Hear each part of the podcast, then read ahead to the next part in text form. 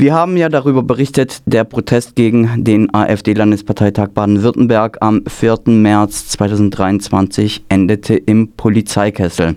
Die Personalien von hunderten Menschen wurden aufgenommen und Ermittlungen in 22 Strafsachen aufgenommen, wie es aus der Pressemitteilung der Polizei Offenburg entnommen werden konnte.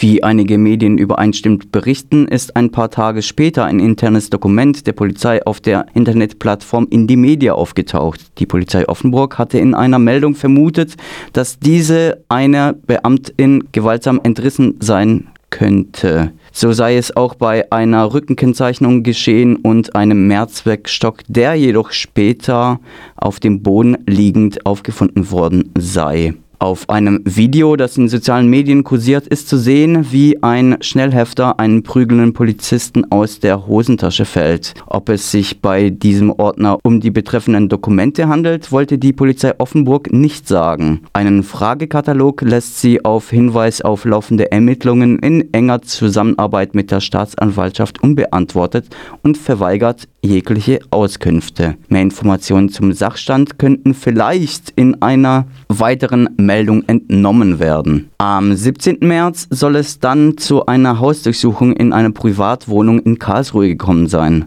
So berichten linke Gruppen. 16 Einsatzkräfte sollen daran beteiligt gewesen, mehrere mit Maschinenpistolen bewaffnet und die Tür sei mit einem Rambock aufgebrochen worden.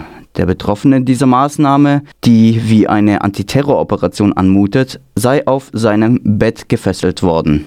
Der Vorwurf soll die Unterschlagung der genannten polizeiinternen Dokumente sein. Auch dazu wollte die Polizei keine Auskunft geben. Ob diese Maßnahmen verhältnismäßig sind, bleibt offen, ist aber anzuzweifeln. Das Internetportal Indymedia bestätigt auf Anfrage, dass die Dokumente auf der Plattform veröffentlicht wurden. Zitat Innerhalb de.indimedia.org gibt es eine große Bandbreite an emanzipativer politischer Strömungen, die auf unterschiedliche strategische Maßnahmen setzen. Ein Teil des internen politischen Diskurses um die Open Posting Plattform dreht sich um das Veröffentlichen von Erklärungen, in Klammer Postings, zu militanten Aktionen, Outings, zivilen Ungehorsam und geleakter Inhalte. Zitat Ende.